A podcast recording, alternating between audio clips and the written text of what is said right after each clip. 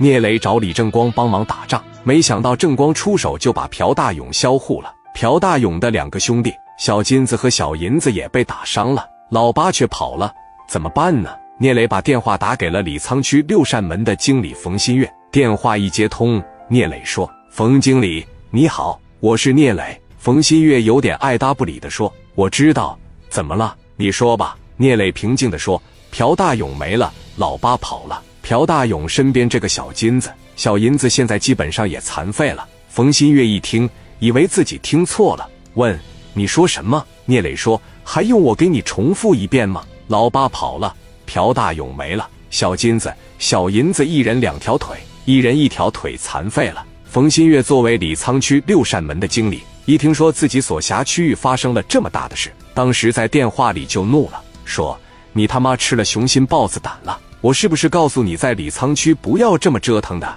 这是我管辖的地盘，你这过来就给我眼里边插个棒槌，上点眼药？你他妈眼里边还有我吗？行啊！”我要是不让你死在李沧区，聂磊依旧慢条斯理的说：“你着什么急呀？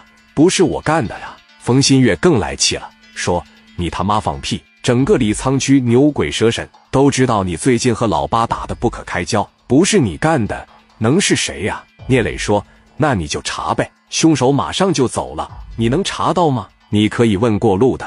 我来是来了，但是我看热闹不犯法吧？我拱火不犯法吧？人不是我打的。”你随便调查，你随便取证，但是冯经理，我来到这边以后，给你的面子可真不小了。我希望咱们得过且过吧。老八现在已经跑了，上哪了？我不知道。你可以联系他，联系上了以后，你把他交给我，行不行？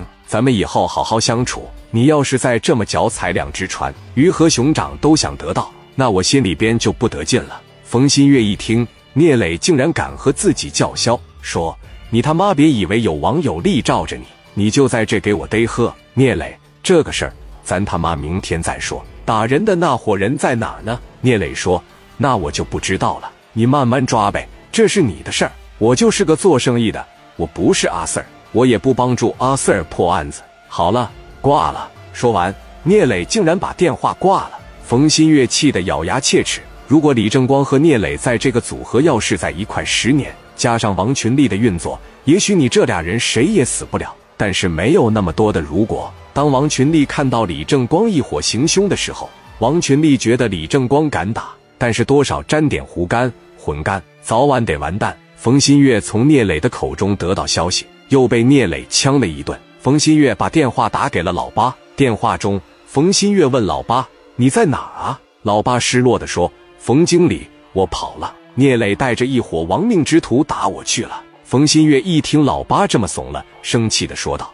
你他妈怎么这么没用啊？你真他妈没出息啊！”老八解释并还原现场说：“不是我没出息，你是没见着那帮人真敢干，抬手就杀人。大勇下去了，没顶两回合，人家这哥们转身之前是笑着的，一转身就杀气腾腾了，我看着都害怕。兄弟们在下边也不敢动。”如果我下去了，不是同样的结果吗？朴大勇没了，我下去，他妈死的更惨。冯新月忍住气问老八：“那你现在跑哪去了？”话刚一出口，冯新月觉得不妥，改口说：“行，我不问了。你要好好躲一段时间啊，先不要回青岛。记住，我要不给你消息，别回来。你的米都在哪里？你不得给我拿点吗？”老八说：“我他妈哪还有米了？”冯新月说：“装傻是吧？”老八无可奈何地说：“等他们走了以后，你上我那保险柜里拿去吧。你这边得随时给我消息。”冯新月开始给老八上课了，以专业的眼光进行了分析，说：“不让你回来的原因有两点。第一点，我们俩太近了，不好；第二点，聂磊在骗我，你知道吗？”老八问：“他在骗你干什么呀？”冯新月说：“你以为沙大勇的那伙人走了，他能走吗？你以为打小金子、小银子那帮人走了吗？”他指定走不了，他指定会在青岛逗留着。老八不解地问：“他逗留啥呀？”冯新月说：“逗留啥？你傻呀？人家好不容易来一趟，你还没死呢，人家能走？”听了冯新月这么一说，老八恍然大悟，不愧是阿 Sir，分析的透彻。冯新月分析的对也不对，李正光确实没走，但原因不是要对付老八。聂磊认为李正光为自己帮忙了，不能完事就走。想挽留他几天，以表谢意。李正光说：“兄弟，我在青岛待一天，那小子只要是敢露面，我就打他。”聂磊说：“你在这个地方，我最起码保证阿 Sir 不能抓你。阿 Sir 就是抓着你了，我想办法也能给你弄出来。”有了聂磊的这句话，李正光仿佛吃了一颗定心丸。聂磊让手下兄弟打了一个医护电话，把朴大勇和小金子、小银子该拉走的拉走，该处理的处理。聂磊领着李正光回去喝酒了。这边冯新月也给老八报了消息，说没啥事，你先别回来啊，找个地方待着。什么时候把这个事处理完，什么时候算。聂磊在两套道上都有点关系，我们都不能轻举妄动。